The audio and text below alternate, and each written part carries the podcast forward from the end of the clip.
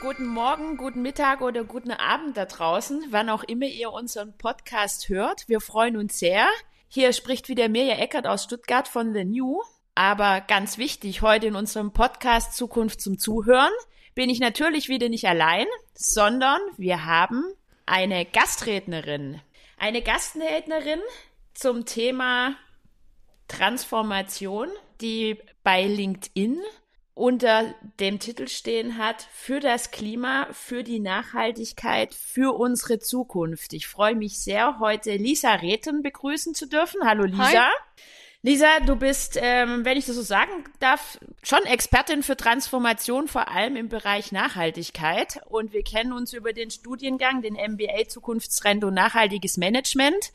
Es fehlt noch ein dritter, nämlich Eike. Eike, du bist hoffentlich auch wieder da ähm, von Heidelberg, vom Institut für Trend- und Zukunftsforschung. Ja, guten Morgen. Freue mich, äh, Lisa wiederzusehen, die gerade bei uns im Studiengang in der Prüfungsphase ist und ja wahrscheinlich ein straffes Zeitbudget gerade hat. Aber es ist schön, dass du da bist, Lisa. Freue mich, dass wir über ein paar große und spannende Themen reden können heute. Ja, wie ihr hört, wir sind zwar wieder zu dritt, wie es dem Format auch gerecht wird. Aber einer fehlt, den grüßen wir natürlich auch. Klaus, ähm, liebe Grüße nach dich da draußen und heute heißt es einfach mal zuhören. Und lasst uns anfangen. Lisa, wir freuen uns sehr. Wir haben uns in den letzten zwei Podcasts sehr stark mit dem Thema Transformation beschäftigt, haben auch gesagt, eigentlich ist es schon ironisch gesagt ein rasender Stillstand, was wir hier gerade in Deutschland erfahren dürfen. Haben im letzten Podcast uns auch wirklich mal gesondert Gedanken gemacht, was ist eigentlich los, sind wir zu dumm für die Transformation, haben da auch mal so ein paar Thesen abgeleitet, wenn ich das so sagen darf. Und ein Thema ist aber aus unserer Sicht zu kurz gekommen. Und da sind wir froh, dich heute begrüßen zu dürfen, weil wir wollen nämlich auch mal die nachhaltige Transformation in der Unternehmenswelt auch nochmal etwas näher einblicken. Und da bist du die Richtige, weil du studierst ja nicht nur, ist ja ein berufsbegleitender Masterstudiengang, sondern erzähl mal, stell dich doch am besten nochmal kurz vor, was sollen wir da draußen über dich wissen? Ja, äh, sehr gerne. Genau, wenn ich nicht gerade in den letzten Zügen meiner Masterarbeit bin und äh, fleißig tippe, dann bin ich äh, hauptberuflich die Geschäftsleiterin von Bosch Climate Solutions. Wir sind eine ausgegründete Bosch-Tochter, so ein klassisches Corporate Startup, drei Jahre alt. Und was wir machen, ist wirklich im Bereich Nachhaltigkeit und Klimaschutz externe Unternehmen zu beraten, mittelständische Industrieunternehmen, die sehr oft familiengeführt sind, meistens den Hauptsitz in Deutschland haben und die sich äh, diversesten Fragen und Transformationsherausforderungen entgegenstehen und sagen, was, was müssen wir tun, was können wir tun, was wollen wir auch tun. Und wir versuchen das äh, zu kombinieren, was wir bei Bosch gelernt haben, viel Expertise, viel Erfahrung gesammelt innerhalb einer, einer großen Konzernwelt, äh, viele Industrie Prozesse, viele Industrieproduktionen, aber das dann wirklich pragmatisch und praxisnah so in den Mittelstand zu transferieren, dass es eben auch zu wirklicher Transformation führt und da draußen was passiert. Ja, du machst uns neugierig. Du hast gesagt Bosch, du hast automatisch auch schon gesagt Groß- und Konzern. Ich frage dich jetzt einfach mal, Nachhaltigkeitstransformation in so einem riesengroßen Unternehmen, wie ist denn das überhaupt möglich? Ja, wie ist das möglich? Ich glaube, wie immer, äh, komplexe Fragen haben keine einfachen Antworten. Und auf der anderen Seite sind es immer wiederkehrende Muster, die man dann doch beobachtet, wo man sich eigentlich fragt, Mensch, die Muster beobachten wir jetzt auch nicht das erste Mal.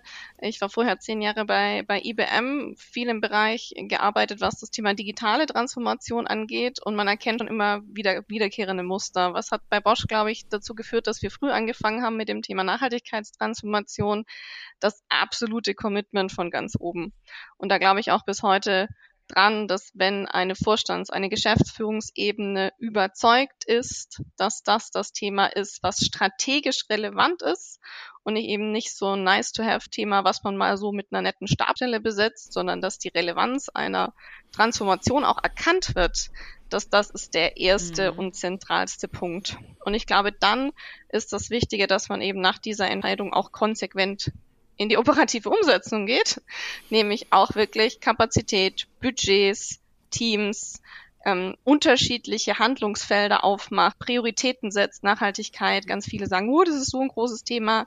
Natürlich ist es ein großes Thema, aber auch wie hier große Themen schneidet man in kleine Scheibchen und dann fängt man halt mit den einzelnen Scheiben mal an. Bosch hat gesagt, wir fangen zum Beispiel fokussiert mit dem Thema Klima an und dann geht man da eben einen Weg und der wird getrackt, wie jeder andere strategisch wichtige Weg auch getrackt wird. Ne? Mhm. Und ich mhm. glaube, das sind schon so mhm. zwei, drei, vier entscheidende Punkte, wo wir, glaube ich, einen ganz guten Weg gegangen sind. Und wie immer das ist ja nicht morgen zu Ende und das wird es auch nicht übermorgen sein. Das heißt, das wird uns noch eine Weile begleiten. Das heißt, wir sind immer noch mittendrin. Ja, das sind ja so auch ähm, meine Punkte. Da haben wir ja eine gemeinsame Schnittmenge. Ich implementiere ja auch Nachhaltigkeit in Unternehmen und mache da meistens so die Bestandsaufnahme. Und du hast gerade sehr stark von innen heraus, eigentlich finde ich schon ähm, wirklich auf eine sehr sympathisch angenehme und verständliche Weise so die, die einzelnen Punkte, finde ich, vom nachhaltigen Management. Wie gehe ich vor, um auch nicht nur Strategien intern zu entwickeln, sondern die auch dann dynamisch umzusetzen, schon äh, beschrieben. Jetzt lass uns aber mal realistisch da draußen schauen. Ich selber berate auch viel zum Beispiel in der Kosmetikbranche und der Druck von außen, sei es Gesetze, sei es aber auch Konsumenten, die die immer mehr fragen, immer besser informiert sind, sind ja schon teilweise, sagen wir mal, äußere Zwänge, warum Unternehmen nicht nur intrinsisch von intern heraus sich da in dem Bereich einfach weiterentwickeln müssen, Nachhaltigkeit, sondern auch von außen. Und lässt sich das deiner Meinung nach überhaupt reaktiv als so eine nachhaltige Veränderung einleiten? Mal ganz provokativ in den Raum gesprochen. Genau, also ohne die genaue Statistik zu kennen, aber meine Bauchgefühlstatistik der vielen Kunden, mit denen wir uns so wöchentlich unterhalten, würde zustimmen, dass ich mindestens die Hälfte nicht intrinsisch motiviert auf diese, erst, diese Reise bewegt, sondern eher extrinsisch hart gesteuert, zweigeteilt, entweder durch die harten Kundenanforderungen, wenn man mal kurz vom OEM, von den großen Automobilern zum Beispiel angezählt wird, dass man aus der Lieferkette nicht fällt, dann ist das nicht mehr intrinsisch motiviert, sondern ist da eine harte Kundenanforderung, etwas zu tun. Oder auch von äh, Finanzinstitutionen beziehungsweise von der gesetzlichen Regulatorik. Und das ist ein Treiber, der sicherlich, also dieser externe Treiber, aber mehr als die Hälfte wahrscheinlich bewegt. Ähm, muss das immer schlecht sein? Das, das weiß ich nicht. Ich glaube nicht. Es ist sehr viel schöner für uns als Beratung und ich glaube auch für jedes mhm. operative Team mit Menschen zusammenzuarbeiten, die das intrinsisch machen, weil sie Bock drauf haben. Ähm, und auf der anderen Definitiv. Seite merke ich schon auch, es führt trotzdem zu Veränderungen. Die ist, glaube ich, nicht so allumfassend und nicht so nachhaltig, im wahrsten Sinne des Wortes, im Sinne der Langfristigkeit auch. Aber es kann durchaus mal sein, und ich habe schon einige Kunden erlebt, die in meinen Augen quasi nicht aus den besten Motiven gestartet sind, aber innerhalb der Reise dann doch gemerkt haben, ha, und da ist doch ein Business Case. Und da lässt sich ein Mehrwert erzeugen. Oder mhm. lässt, lässt sich Purpose auf Mitarbeiterebene erzeugen. Und die, glaube ich, mit dem Reisen mhm. schon auch gemerkt haben, hm, vielleicht entwickeln wir ein bisschen intrinsische Motivation da dazu und dann kombiniert sich das. Und dann wird's eigentlich ganz cool. Mhm. Und dann hast du immer so dieses letzte Drittel, die haben die haben keine Lust, die machen das jetzt, weil das harte Anforderung mhm. ist, die machen das absolute Minimum und dann hören die auch wieder auf. Und die Frage ist, wie lange werden die mhm. das so überleben, in meinen Augen. Aber es ist ja schon so ein bisschen, hört sich das, was du machst oder so wie ich das verstanden habe, hört sich das ja so an, dass, als wäre der Zugang zum Thema Nachhaltigkeit, Transformation, als wäre das so ein kleiner Umweg. Also ihr fangt jetzt an und wollt kleinere Unternehmen darin fit machen, dass sie nachhaltiger agieren. Und da fragt man sich ja natürlich sofort, also hör mal, du bist bei Bosch und ihr, ihr werdet in den nächsten zehn Jahren ohne Dieselmotor existieren müssen. Was habt ihr, also welchen, welchen Benefit hat es? Weswegen macht ihr das? Also ähm, es, es hat einen relativ pragmatischen Startpunkt eigentlich gehabt, der da ganz klar hieß, wir haben vor ähm, einigen Jahren ja angefangen, diese Klimathematiken zu, zu ähm, in den Mittelpunkt zu rücken und haben dann gemerkt, okay, das eine ist mal, was wir innerhalb unseres Thema, unseres Unternehmens machen können, nämlich äh, fürs Unternehmen, der sogenannte Scope 1 und 2, was wir in unseren Händen haben. Der Großteil unserer Gesamtemissionen, der liegt aber außerhalb unseres Unternehmens, der liegt in der Lieferkette, im eingekauften Material, in dem ganzen Subsystem. Mhm. Und dann mhm. kam sehr schnell auch der Rückschluss, wenn wir wirklich was bewegen wollen da draußen, dann können wir uns als Unternehmen, obwohl wir Bosch sind, was ja vermeintlich ne, schon eine gewisse Masse an Menschen und Umsatz und alles und Branding mit sich bringt, wir werden es nicht alleine hinkriegen, sondern es muss Hebel geben und wir müssen versuchen, die umzuhebeln, dieses Thema in den Markt zu tragen. Ansonsten werden wir es nicht schaffen. Und das war eigentlich der Grundursprung mhm. der Idee, zu sagen, man gründet diese Beratung aus und man schaut, dass man jetzt mittelständische Unternehmen, und Mittelstand ist ja auch ein dehnbarer Begriff, das ist ja von Trumpf und Wirt, die bis heute sagen, Ihr seid eigentlich auch Mittelstand, Mittelstand, oder? Ja. weil familiengeführt, bis hin zu aber wirklich auch Mittelständlern mit 50, 60, 70 Männer und Frauen, ähm, Sondermaschinenbau im schönen Allgäu sitzend, die aber relativ schnell in dieser großen Lieferkette hängen, auf die es dann auch ankommt. Und, und das war für uns so dieser Anstoß zu sagen, es muss irgendwie in den Markt getragen werden und wir versuchen das jetzt mal. Wirklich eine nachhaltige und eine smarte Überlegung zu sagen, wenn wir anfangen, fangen wir an verschiedenen Stellen an, aber wir fangen tatsächlich auch, auch da an, wo wir eigentlich externalisieren könnten. Da müssten wir uns eigentlich nicht drum kümmern. Wenn wir aber diesen Gedanken der Nachhaltigkeit und der Transformation ernst meinen, dann müssen wir das tun. Ne? Genau, und Verantwortung hört halt nicht an den eigenen Pforten des Unternehmens auf, sondern Verantwortung heißt eben schon auch wirklich diese Lieferketten oder diese alles, was einem da im Subsystem Industrie so mitbewegt, eben auch mit zu betrachten. Ja, also mich wundert's ja, dass wir das Thema Energiewende und Klimawandel noch gar nicht so in den laufenden elf Minuten auch äh, betitelt haben, aber wir kommen nicht dran vorbei. Extrem wichtiges Thema und so wie du jetzt auch dein Tätigkeitsfeld beschrieben hast, versucht ihr da auch wirklich auch einen, einen großen Mehrwert äh, mitzuspielen. Aber sag mal konkret, was, was machst du konkret, ums Unternehmen zu verändern? Mhm. Oder was macht ihr auch konkret in, in Genau, vielleicht Bereich? auch, was tun wir konkret an diesen beiden Themen? Innerhalb der Nachhaltigkeit ist Klima natürlich nur ein Unterthema, aber es ist momentan sicherlich das prominenteste und auch das, wo uns zeitlich natürlich am meisten auch treibt. Und wo ich auch sagen muss, wenn man sich Social- und Governance-Themen anschaut, wie Menschenrechte zum Beispiel, wie Weiterbildung, dann sind wir da nicht so schlecht aufgestellt, vor allem wenn man Deutschland und Europa anschaut. Es geht immer besser, aber das Level ist jetzt eigentlich schon mindestens ganz okay bei vielen Unternehmen. Wohingegen wir uns das Thema, wenn wir uns gerade günstige Strompreise der letzten Jahrzehnte anschauen, wie man mit Energie umgegangen ist in mhm. der Produktion, in der Industrie, dann gibt es da schon noch Room of Improvement, wie der Berater da so schön sagt. Und was tun wir da ganz konkret? Meistens geht's wirklich plupp damit los, dem Unternehmen mal zu sagen, wie hoch ist denn dein CO2-Fußabdruck? Also was ist dein Beitrag für diesen Klimawandel aktuell? Wo stehen wir da? Und wo könntest du denn stehen, wenn du auf jedes mhm. deiner Produktionsanlagen und Carports äh, Photovoltaik drauf packst, wenn du dich mit Wind- und Wasserkraft in auch anderen Ländern dieser Welt beschäftigst, wenn du Grünstrom qualitativ hochwertig einkaufst, wenn du ganz viel im Bereich Energieeffizienz tust, um das Quäntchen, manchmal sind es nur wirklich wenige Prozentpunkte in den Produktionen, die aber quantitativ einen riesen Impact haben, das noch rauszuholen. Und wo kannst du denn sein in fünf Jahren, in zehn Jahren? Und was kostet dich das auch? Und können wir da nicht mhm. einen Business Case drauf aufbauen? Um dann ganz konkret auch in der Umsetzung zu gehen, zu sagen, so, jetzt haben wir einen Plan, ja, jetzt tun wir es auch ab morgen. Was können wir morgen tun? Was können wir in drei Jahren tun? Und das, das ist ein Teil dieser Energiewende, weil wir können uns da auch nicht drauf verlassen, dass nur regulatorisch, politisch was getan wird in meinen Augen. Ja, du hast da sehr stark auch auf die Messbarkeit ja ähm, aufmerksam gemacht. Ich werde ganz häufig in meinen Tätigkeiten da immer wieder gefragt, ja, okay, wie messen wir denn das jetzt? Am liebsten soll's da werden dann spezielle Zertifizierungen immer aufgerufen, die die Leute irgendwie schon im Kopf haben. Ja, wie geht ihr da vor? Würde mich mal interessieren. Es gibt ja immer mehr Angebot auch in puncto Zertifizierung und Verbindung mit klar äh, Kennzahlen, KPIs. Provokativ gesagt, habt ihr da einen, wo alles abdeckt oder schaut ihr individuell euch das Geschäftsmodell an? Was macht ihr? Habt ihr vielleicht selber eine Zertifizierung? Ich weiß es gar nicht. Haben wir tatsächlich nicht, weil ich wirklich wenig davon halte. Ich weiß, wir lieben in Deutschland diese Siegel und diese Stempel und das druckt man ja, sich aus. Ist immer die Nachfrage. Ja, und hängt man sich ins Büro und egal was wir tun, ist gleich die Frage, können Sie das auch zertifizieren? Sag ich mal, nein, wissen Sie auch warum, weil Ihnen das nichts bringen wird. Ähm, und ich sage Ihnen auch warum.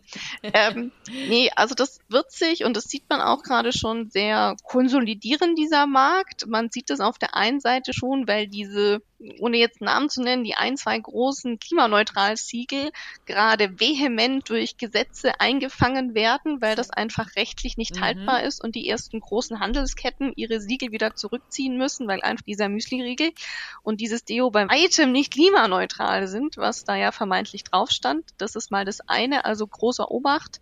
Da passiert auf europäischer Ebene auch mhm. ein viel und da muss man vorsichtig sein. Das zweite ist, wir haben eine europäische Nachhaltigkeitsgesetzgebung, das nennt sich in kurz CSRD. Die kommt da auf alle Unternehmen in Europa zu. Ähm, für die meisten ab 250 Mitarbeiter, ähm, ab 25, mhm. 26. Und das besteht aus einem Regelwerk aus KPIs. Das sind im Schnitt wahrscheinlich 60 bis 80. Das ist nicht wenig, die ein Unternehmen dann berichten muss.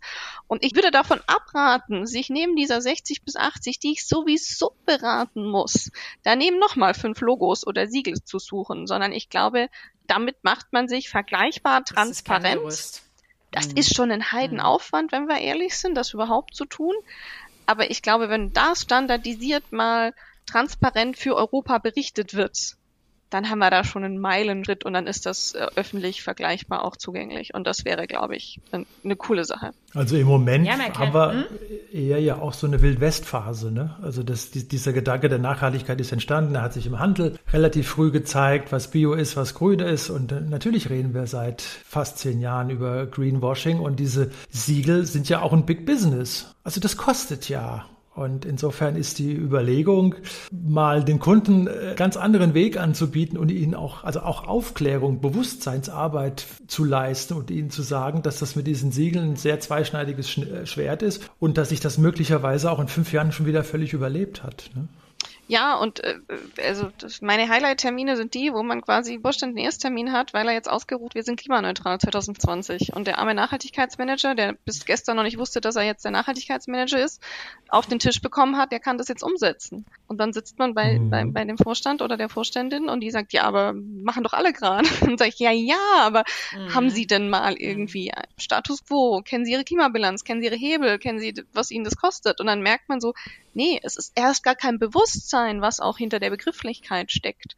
Und deshalb finde ich das mhm. erstmal sehr gut, dass aus dieser diese Wildwest-Geschichte, finde ich ein sehr passender Begriff, dass das jetzt ein bisschen eingedämmt wird. Und das wird jetzt auch mit dieser ja. EU Green Claim Initiative, wo auf EU-Ebene eben diese Begrifflichkeiten definiert werden, das wird zusehends jetzt regulatorisch eingedämmt werden. Mhm. Was nicht dazu ja. führen sollte, dass keiner mehr ja. was sagt. Das wäre halt auch schade. Absolut. Nein, aber es, es, muss man auch sagen, es werden auch schon die ersten Projekte zurückgerufen, also die, die Versuche, den Handel grün zu waschen. Ne? Also das stand im letzten Jahr bei Aldi ganz groß. Wir sind klimaneutral, hurra. Denkt der Kunde wieder, Mensch, das ist doch toll. Also da haben wir dieses, dieses leidige Thema des Klimawandels haben wir ja schon hinter uns und DM muss jetzt bestimmte Produktgruppen zurückrufen. Ne? Also die äh, Gesetzgebung greift da jetzt ein und es ist höchste Zeit, weil wir ansonsten wirklich in Greenwashing untergehen. Das ist auch ja, eine schöne Metapher, ne? Greenwashing unterzugehen. Ja, und die Wild-West-Geschichte, mich spricht sie auch total an, Eike, um dem, dem gesetzlichen Rahmen auch noch mal eine Überschrift zu geben. Was ich daran einfach spannend finde, ist, wir, wir sind ja auf dem Weg, nicht mehr Umsatz und Profitabilität, ähm, nach ganz oben auf die Erfolgsliste zu setzen und wie wir auch die Wirtschaftswelt und Unternehmen in Zukunft messen, sondern das wird auch in meiner Wahrnehmung ja auch deshalb gemacht, die ganzen gesetzlichen Richtlinien, die zusätzlichen Kriterien, Lisa, auf die du vorher kurz eingegangen bist, mit reingezogen, um eben den Nachhaltigkeitsaspekten auch die gleiche Bedeutung in Geschäftsberichten und in Thema Erfolgsverfolgung von, von den Unternehmen und den Werdegang und alles zu zu praktizieren. Letzten Endes kann, stellt sich mir da so die Frage, wie ich mich auch gerade selber reden höre. Wie geht es eigentlich bei dir so einher mit dieser Notwendigkeit der Transformation? Ich glaube, da haben wir hier auch in unserem digitalen Raum eine Schnittmenge. Aber wie geht das mit der Umsatzerwartung, die ja trotzdem noch da ist da draußen, einher? Ist es nicht ein Widerspruch? Ja, das ist äh, neben dem Klimaneutralitätsbegriff meine zweite Lieblingsdiskussion, die man oft führt. Also sie, ruinieren uns. Sie wollen uns das Wachstum, sie wollen uns das Wachstum nehmen, weil wenn ich wachse, habe ich noch mehr CO2 und sie wollen ja weniger CO2 und deshalb darf ich jetzt nicht mehr wachsen. Ne? Also ich glaube, das sind so die klassischen, weiß ich nicht, Vorurteile, die man dann mal kurz raushaut. Und ich glaube, wir sind noch lange nicht da, dass jemand kurz nach Umsatz ein EBIT dann eine Nachhaltigkeits-KPI aufzählt. Ich glaube auch nicht, dass wir da morgen sein werden, aber in kleinen Schritten wird es immer relevanter. Und ich glaube, diese, diese Diskussion Henne-Ei, die man ja so oft führt im Thema, brauche ich eigentlich nachhaltiges Geschäftsmodell um die Wirtschafts-KPIs voranzubringen oder was der Großteil mhm. gerade noch im Glaubenssatz verankert hat, ich brauche Wirtschaftlichkeit und KPIs, die passen, dann kann ich mir Nachhaltigkeit leisten. Das ist natürlich so eine äh, Diskussion, ich glaube, ich weiß nicht, manchmal denke ich mir so, ich weiß nicht, ob man das jetzt fünf Stunden führen müsste, außer meinem persönlichen Interesse, dass ich immer gerne Diskussionen führen. Aber am Ende des Tages sind wir da nicht so viel weiter. Wichtig ist, dass jeder verstanden hat, dass er es tun muss und in welcher persönlichen Reihenfolge er das gerade auf seinen Tisch legt mhm. glaube ich, da gibt es noch wenige, die in meinen Augen so fortschrittlich sind oder die natürlich auch jetzt ne, jüngere Unternehmen, die nicht mit dieser wahnsinnigen Industrietradition daherkommen, denen es natürlich leichter fällt, weil sie sagen, mein Geschäftsmodell ist per se nachhaltig, weil ich mich in einem Umfeld befinde und deshalb ist für mich es viel einfacher zu sagen, Nachhaltigkeit ist die Basis und dann passen die wirtschaftlichen KPIs auch. Oh, ich, es gibt definitiv nicht viele, aber da sind wir ja auch dem Thema, bei dem Thema, wie, wie, wie müssen Unternehmen in Zukunft aussehen, um den Herausforderungen unserer Zeit gerecht zu werden. Ich muss ehrlich sagen, mir fallen da branchenspezifisch schon ein paar ein, wo eben auch diese Entwicklung, die wir denke ich, gerade brauchen, die wir heute auch irgendwo fordern und fördern und du auch mit deinem Tätigkeitsfeld mit in ihrer Unternehmenskultur auch schon von vornherein verankert haben. Ich nenne jetzt einfach mal ein paar, wie Veleda zum Beispiel, Hauschka aus der Naturkosmetikbranche kommt, aber auch von meiner Historie im, Sportbereich. Da wird VD immer sehr stark auch in den Medien gelesen und, und da wird es einfach schon gelebt und zwar nicht erst jetzt schon und viel, schon viel länger. Aber da sind wir auch so ein bisschen in der New Work-Welt, äh, finde ich, auch mit angekommen. Du hast den Nachhaltigkeitsmanager schon gesagt oder die Abteilung oder irgendwo. Es braucht auf jeden Fall Ressourcen, die, die da sichergestellt sind, um solche Nachhaltigkeitsthemen in den Organisationen voranzubringen. Wie sieht's mit dem Fachkräftemangel aus, frage ich mal ganz konkret. Jetzt haben, du hast ja auch einen Studiengang speziell in Richtung Nachhaltigkeitsmanagement jetzt nochmal oben drauf gepackt. Ja, spielt Fachkräftemangel eine wichtige Rolle? Und wie sieht's eigentlich bei euch aus? Nächste Frage. Wie stellt ihr euch denn da drauf ein? Außer, dass du nochmal äh, dich auch wissenschaftlich jetzt hier an die, auf die Schulbank gesetzt hast.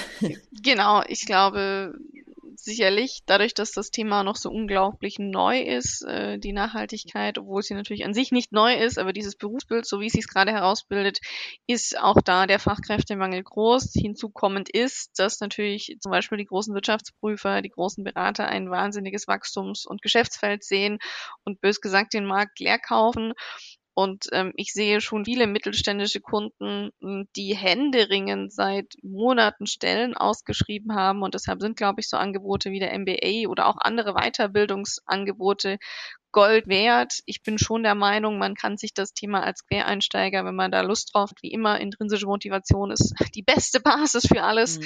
dann kann man sich das sehr gut erarbeiten und dann braucht es jetzt auch keine fünf Jahre Vollzeitstudium, weil dieses Thema ist so, so neu, dass das, was in klassischen Unilehrplänen ist, wir sehen es jetzt gerade an CSRD, ja, die, die die finalen Dokumente sind jetzt Ende Juli raus.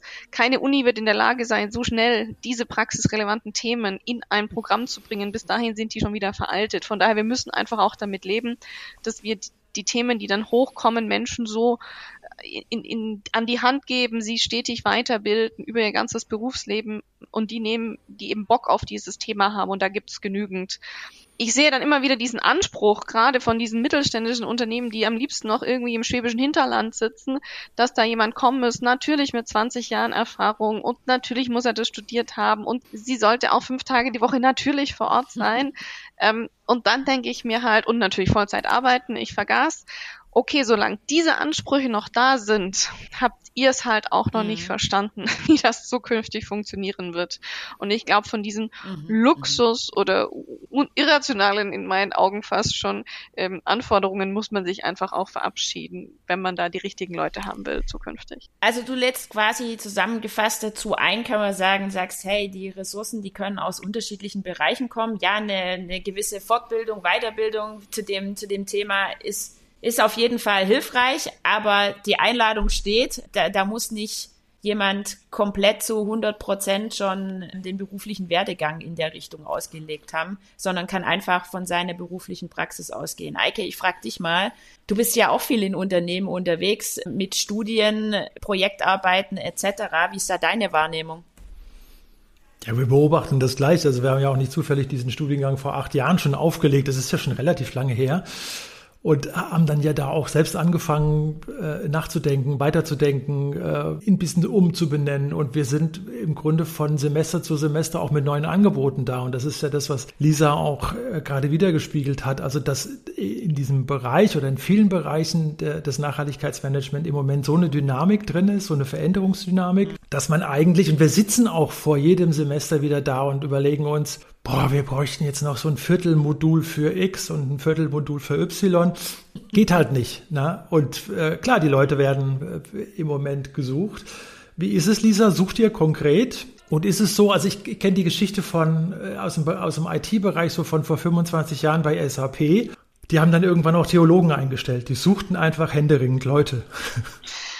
Ähm, genau, also sucht ihr, ich teile mal auf in ähm, ja, Bo Bosch sucht, aber Bosch hat in der Nachhaltigkeit ein wahnsinnig tolles Branding und einen mega tollen Namen. Das heißt, da auf jeden Fall genügend Bewerber.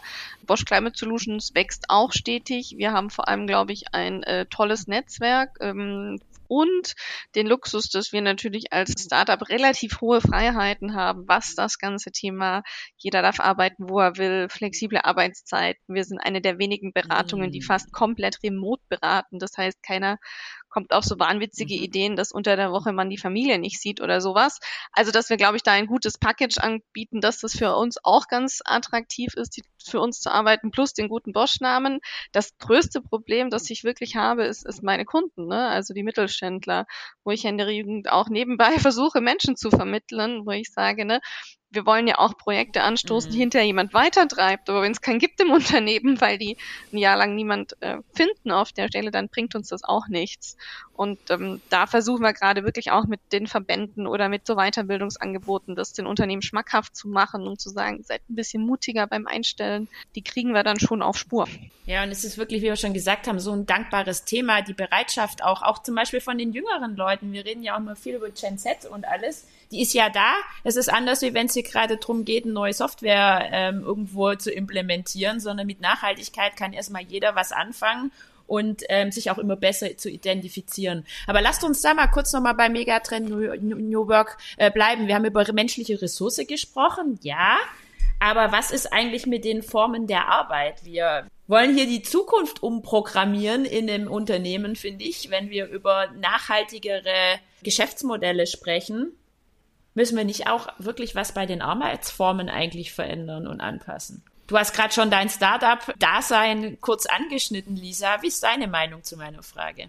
Ja, auch hier glaube ich, da passt eben nicht zusammen. Jeder schimpft, wir finden keine Leute. Und auf der anderen Seite sind die Rahmenbedingungen, in die man Menschen gerne einstellen würde, immer noch so starr und so unflexibel, angefangen mit äh, Office-Tagen unter fixen, mit fixen Arbeitszeiten, mit Vollzeitstellen ne? und noch so viel ra harter Rahmen, der einfach, glaube ich, nicht mehr auf heutige Lebensrealitäten passt. Und ich glaube, davon muss man sich verabschieden und davon wird man sich verabschieden müssen, wenn man zukünftig die richtigen Leute haben. Und die haben dann hoffentlich irgendwie, sieht man ja in vielen Statistiken oder auch wenn man mit jungen Leuten redet, die sind super purpose-driven, die wollen was bewegen, die brauchen da irgendwie das Gefühl, sie können mhm. was, was reißen und die kommen mit mhm. einem Anspruch an den Rahmen und wir werden uns als Arbeitgeber das nicht leisten können, diesen Rahmen nicht gemeinsam mit den Leuten zu definieren. Also ihr müsst, um etwas Neues zu machen, das, was ihr gerade versucht, deswegen seid ihr da, um was Neues zu machen, müsst ihr eigentlich auch den Stil eurer Arbeit, die Art und Weise, wie ihr arbeitet, verändern. Oder es kommt zwangsläufig. Wie würdest du es einschätzen? Es kommt hm? zwangsläufig, ich, ne? Ich, ich glaube, es ist, es ist eine Mischung. Wir haben gesehen, also wir wurden ja quasi in Corona-Zeiten sogar gegründet. Und da hat man sich die Frage gestellt, geht Remote-Beratung überhaupt? So, dann blieb uns ja nichts anderes ja. übrig, weil es ging nicht anders. also haben wir gesagt, gut, lieber Kunde, es muss jetzt. Ne? Und haben festgestellt, eigentlich steckt das nur in unseren Köpfen, dass der Berater halt vor Ort sitzen muss, weil den zahlt man ja auch dafür. Und was haben wir festgestellt? Hm. Wir sind viel effizienter mit diesen Projekten. Wir sind viel flexibler auch mit Terminen, weil die einzelnen Berater ja unterschiedliche Themen parallel machen können. Die können an verschiedenen Projekten, die können sich mal kurz austauschen via Teams dass die Qualität, die steigt, Sowas habe ich leider jetzt auch gesehen in den letzten zwölf Monaten. Ja, das Geschäftsmodell der großen Beratungen geht aber so nicht auf. und das sagen sie einem auch nicht mhm. öffentlich in den schönen Berichten, aber zwischen vier Augen. Nämlich, diese Geschäftsmodelle leben davon, dass jemand vier Tage vor Ort ist beim Kunden. Einfach auch aufgrund der Anzahl der Tage, die man im Zweifelsfall da verkaufen kann. Und da hat auch das Thema Reisezeit und alles. Das heißt, sie haben gar kein gesteigertes Interesse daran, das zu verändern. Und jetzt haben wir, glaube ich, so diese Mischung aus diesen eher kleineren Boutique-Beratungen, die, wie du sagst, Eike, die sich vielleicht auch wandeln mussten und die jetzt aber auch für sich erkennen, hey, eigentlich können wir da Mehrwert bieten, dadurch, dass wir so arbeiten mhm. und wir mhm. wollen gar nicht mehr zurück. Und auf der anderen Seite noch eine ganz klassische Strategieberatung, die so ein bisschen Sorge haben, dass ihr Geschäftsmodell da äh, drunter leidet. Ja, wenn du jetzt noch das Thema ähm, Zertifizierungen noch mit reinnimmst, das wird ja dann auch immer gern, ich sage jetzt bewusst rein verkauft, ja, weil da habe ich einfach die den Rahmen und schon mal die Budgetrahmen schon mal gut abgesteckt. Und es ist auch meine Wahrnehmung, weil ich komme ja genau aus der anderen Welt, ich bin da alleine unterwegs. Ja, das ist das, wo, wo man auch immer es ist wie im Marketingbereich. Hole ich mir die große Agentur, die alles kann, oder und, und die Haus- und Hofagentur, oder ist es mal äh, jemand kleineres, der, der auch andere Kommunikationswege schätzt, nicht immer nur Tagessätze abrechnet und auch mal Dinge anders macht? Ja, zumal man ja sagen muss, dass sich tatsächlich dadurch die die Beratung verändert, so wie du es andeutest, das auch, was wir auch im Umfeld deiner Arbeit ja, ja auch besprochen haben, dass sich dadurch die Beratung verändert und sowas wie eine nachhaltige Beratung in Konturen sichtbar wird und es nicht mehr der klassische Berater ist, der im Anzug, so habe ich das immer erlebt, der im Anzug morgens um 10 aufschlägt und dann weiß vor Ort, ne, direkt beim Daimler oder so, und dann halt 15 Stunden da ist wenn du mit diesen Leuten zusammengearbeitet hast, da rede ich jetzt aus Opas Zeiten von vor 15, 20 Jahren, war das dann auch so, dass, dass die abends um sechs erst so richtig warm wurden und auch dachten, also ich bin ja jetzt auch hier ein richtiger Berater und ich, ich muss jetzt bis 23 Uhr arbeiten. Und wir haben es nicht verstanden, also wir haben mit den Studien gemacht, also so, und das wäre schon ganz schön, dass dadurch in, bei den, bei den Nachhaltigkeitsbestrebungen angesichts des Klimawandels sich auch die Arbeitswelt ein bisschen mehr in Richtung Nachhaltigkeit verändert. Ja, und ich glaube auch die Denkweise und Einstellung einfach zu der Thematik. Ich kannte da auch genügend aus meinem Kollegenkreis, wo das dann auch in der Beratung war und üblich war, dass man um 19 Uhr beim Kunden gegangen ist, eine Stunde zusammen äh, gegessen hat und um 20 Uhr nochmal drei Stunden im Hotel gearbeitet hat. Ja. Also ja. wenn man darüber nachdenkt, ja. dann, dann kann das ja auch keine nachhaltige Weise für einen persönlich sein, die Art und Weise des Arbeitens und dann immer zu sagen, na ja, dann verbrenne ich fünf Jahre meiner besten Jahre ähm, für sowas ich mache es ja nur fünf Jahre, danach kann ich hinterher wieder anders arbeiten. Also da stellt man sich auch hoffentlich irgendwann die Frage, muss das wirklich sein und ist das irgendwie zielführend, was äh, neue Arbeitswelten angeht? Ich, ich sage euch ein aktuelles Beispiel. Ähm, weg von dem, der bis 18 Uhr da seine Tagessätze verrechnet und abends erst warm wird. Bei mir ist es so, ich habe gerade zwei Projekte am Laufen bei einem Mittelständler. Da geht es um Employer Branding Maßnahmen und es geht aber auch darum, eine Bestandsaufnahme im Unternehmen zu machen in puncto Nachhaltigkeitsstrategie und Wirksamkeitsanalyse. Und ich bin ein Fan davon, das ist jetzt ein typisches Beispiel. Ich habe gesagt, Mensch, ähm, die jungen Leute, um die geht's da gerade bei Employer Branding, die, denen ist Nachhaltigkeit wichtig und Purpose, ja, und das könnt ihr auch gut miteinander kombinieren, wenn ihr eure Nachhaltigkeitsstrategie mal so aufsetzt und wie es sich auch gehört, dann auch ins Unternehmen mit reintragt und die Leute mitbestimmen lasst und partizipieren, ist das genau das, was die jungen Leute anspricht und wo die einfach auch in puncto Arbeitgeberattraktivität für sich einen wahnsinnigen Mehrwert in der Regel ähm, verspüren. Und das sind so, so typische Dinge. Normalerweise ist da eine Nachhaltigkeitsspezialistenagentur oder Firma unterwegs, die Zertifizierungen etc. verkauft und die anderen machen Marketing. Und es gehört zusammen. Sag mal so, es bietet sich an. Lisa, ich gucke auf die Uhr. Es gibt einen Punkt, wie du dir vorstellen kannst, wenn du, und da bin ich mir sicher, schon die eine oder andere Podcast-Folge von Z hoch 3 angehört hast, der immer wieder bei uns direkt oder indirekt eine Rolle spielt, und das ist die Politik. Wie siehst du denn eigentlich die Rolle der Politik bei eurem, speziell bei eurem Transformationsvorhaben, was ihr da habt, macht die Politik genug? Oder ich sag's mal so, was sollte sie denn eigentlich idealerweise tun? Ja, prinzipiell bin ich kein Freund davon, über, über die Politik zu schimpfen, weil ich immer glaube, wenn man so viel schimpft, dann muss man es einfach besser machen und selber in die Politik gehen. Aber ich sehe schon absolut so, dass wir brauchen einen harten Rahmen der Regulatorik. Sonst passiert nichts. Und wir brauchen den aber auf der mhm. anderen Seite in einer so pragmatischen Art und Weise, dass es nicht dazu führt, dass ich nichts anderes mehr tue als die Regulatorik. Und ich glaube, das ist diese feine Unterscheidung, die wirklich schwer ist. Weil wir haben jetzt, glaube ich, ganz viel Regulatorik und das finde ich gut, weil ich sehe einfach, dass all die, die wir mit einer intrinsischer Motivation nicht bekommen, die werden dazu gezwungen und erstmal ist Zwang dann führt eventuell auch zu guten Ergebnissen. Und auf der anderen Seite darf das nicht so überbordend sein, dass wir jetzt die nächsten 18 Monate nichts anderes tun, dass, als der Mittelstand beschäftigt ist, mit 80 bis 120 KPIs irgendwie auszufüllen. Weil dann haben wir am Ende des Tages nichts umgesetzt.